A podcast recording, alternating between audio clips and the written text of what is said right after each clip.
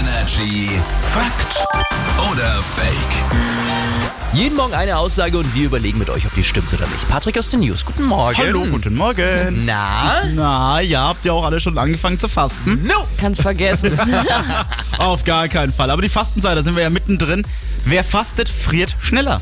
Klar, wenn dir gewisse Dinge fehlen, liegt ja dran, was du fastest erstmal, Ja. ne? Aber wenn dir gewisse Dinge fehlen und der Körper irgendwas braucht eigentlich, kann ich mir das schon vorstellen. Bist, ja, ich wahrsch- sag Fakt. bist wahrscheinlich eh die ganze Zeit am Zittern, weil du auf Entzug bist, je nachdem, worauf du eben verzichtest. aber- Und denkst, oh Gott, ich friere, ich zitter bestimmt. Ach, keine Ahnung, Fakt. Hm, wer fastet, friert schneller.